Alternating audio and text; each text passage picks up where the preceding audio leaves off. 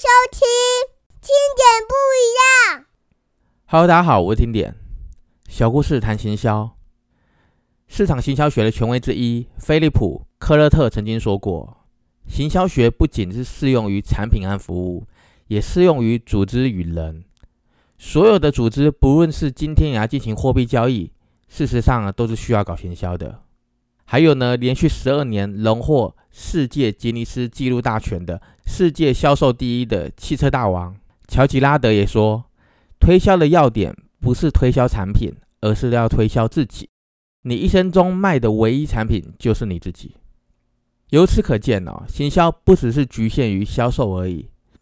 只要是处在与人际交际的生活圈当中，人人都应该要去学习行销这门功夫。然而呢，行销两个字说起来是简单啦，想要做到呢，可是需要有用心去探究和发想的。今天听点呢，想透过分享三个小故事来浅谈一下行销吧。第一个小故事呢，就是有一间饭店经营的很好啊，人气很旺盛，财源广进的。这个饭店的总经理呢，准备开拓另外一项业务，可是由于没有太多的精力去管理这家饭店呢，因此打算让现有的三个部门的经理。好，从中挑一个提升成为他的接班人，就是这个总经理。那首先呢，这个老总问第一位部门经理啊，他问他说：“请问先有鸡还是先有蛋呢？”第一个部门经理马上就回答他了：“先有鸡。”后来呢，这个老总又问了第二个部门经理：“请问呢，是先有鸡还是先有蛋呢？”第二个部门经理很果断的直接回答了：“先有蛋。”这个时候呢，老总向最后一位部门经理说：“来，你说说看呐，到底是先有鸡还是先有蛋啦？”第三个部门经理很认真的回答，他跟老总说：“客人哦，先点鸡就先有鸡，客人先点蛋就先有蛋。”老总笑了笑，他决定将第三个部门经理升为这一间饭店的总经理。这个故事是告诉我们呢，最棒的行销策略就是让顾客买单的策略。我们不应该去专注自己有什么，而是应该去专注顾客想要什么。我们需要常常去换位思考，把自己想象成顾客，站在顾客的角度来看待自己即将推出的产品和服务，先去满足顾客的需求，自然而然呢就能够满足我们想要成交的目的喽。那么接下来就要开始来第二个小故事了。美国呢有一间报纸哈，就是报社办了一个有奖征答的活动，因为它的奖励、它的奖金的金额是非常高的，因此吸引了很多的读者前来参加。那这个报纸所设下来的一个题目哦，是这样的，他是说呢，有三位科学家共同去乘坐一个热气球去做环球的探险。可是很不幸的，这个热气球飞到一半那个途中哦，因为那个热气球漏气了，充气不足，即将要坠毁。唯一可以让这个热气球继续运行的方法，就是必须将三个人之中的一个人推出去。可是呢，这三位科学家都关系着全地球人类的命运。他们其中一位是环保专家。他研究的成果可以改善人类生存的环境，啊，避免那个环境污染导致于人类的一些后面的一些厄运。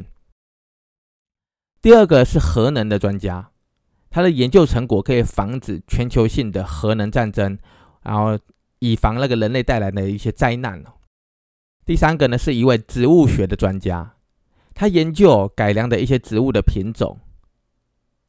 能够在一些嗯比较没有水的一些土地上就能够生长它能够去解决整个人类所需要的粮食问题。那问题来啦，请问这三位专家都非常的重要，应该要牺牲哪一个人把它推出去呢？那这个问题哦一出来，吸引了许多许多的那种呃读者啊前来参加，每一个人的答案都不太一样。那参加的人当然啦，有高学历的啊，有高知识分子啊，各类的。可是最后的一个答案哦，或是巨额的奖金，居然让一个小男孩给拿到了。因为他的答案呢，非常非常的简单。他说呢，把体重最重的那一个科学家推出去，没错，就得把体重最重的丢出去，不用去思考这么多。这个故事是告诉我们哦，人的眼光容易受到现有事物的那种制约，而失去一些嗯明辨力啊和判辨力。看问题的时候呢，可以试着将眼光跳开，或许可以从中得到令人惊讶的或者惊喜的一些结论。行销就是一门需要将眼光跳开的功夫。营销大师特德莱维特也曾经说过：“没有商品这样的东西，顾客真正购买的不是商品，而是一个解决的办法。”从不同的高度和广度去思考行销的方法和策略，自然而然就能够更加的与众不同哦。第三个小故事。哦，就是美国呢，有一位著名的推销员，讲了他自己一段亲身经历的故事哦。内容大概是这样子的，他的形容哦，他作为一位那个见习的服务员哦，就呃有点像是台湾的那种实习工读生吧，类似这样子哈，就是专门做服务生的，在纽约的一个杂货店忙了一整天，累的这样子精疲力尽哦。然后他原本头上戴着个帽子。歪了一边，他也都不在意了，因为太累了。然后他的那个工作裙啊，工作的衣服沾满了很多的那个污渍啊、脏污这样。然后他的双脚因为站了一天，也越来越疼痛，越来越疼痛了。然后装满的货物的那个托盘在他手上哦，越来越来越拿不住了。他感觉到那种一整天的疲惫和泄气，感觉到身体也撑不住了，觉得自己什么都快要做不好了。可是就在这样子一个疲惫的情况下，又来一群客人。因为这一家人哦，有好几个小孩子，而这小孩子呢，三五不时的去换冰淇淋的订单，原本让他很累的心理又更累了，然后手忙脚乱的。可是呢，为了要去服务客户嘛，所以他很努力的耐着性子去应对每一个要求。就这样子，好不容易的服务完这一家人的这个顾客。开了一张哈非常长的一个繁琐的账单，这个时候这一家人的父亲付完费用之后，当着我的面啊，当着这个人的面前递了一张小费给他，然后笑着跟他说：“你真的干得不错哦，你对我们的照顾真的是太周到了。”好，不好意思，小孩子有点皮，但是真的先非常的谢谢你。忽然之间呢，那种疲劳感就消失的无影无踪了。然后呢，面对了这个这一位父亲哦，也是用一个微笑，很阳光的微笑来回报他。后来他们的那个店长啊，就问了他：“哎，第一天工作的感觉如何啊？”他就回答说：“哎，真的蛮好的。本来哦，他内心已经觉得应该做不下去了，可是就是因为顾客的一个一句称赞，一个小费，居然可以让一切的疲劳感都消失了。”然后让整个心态都改变了。这个故事是告诉我们呢，冷风是一种力量，是消极的力量；相反的，赞美也是一种力量，却是阳光积极的力量。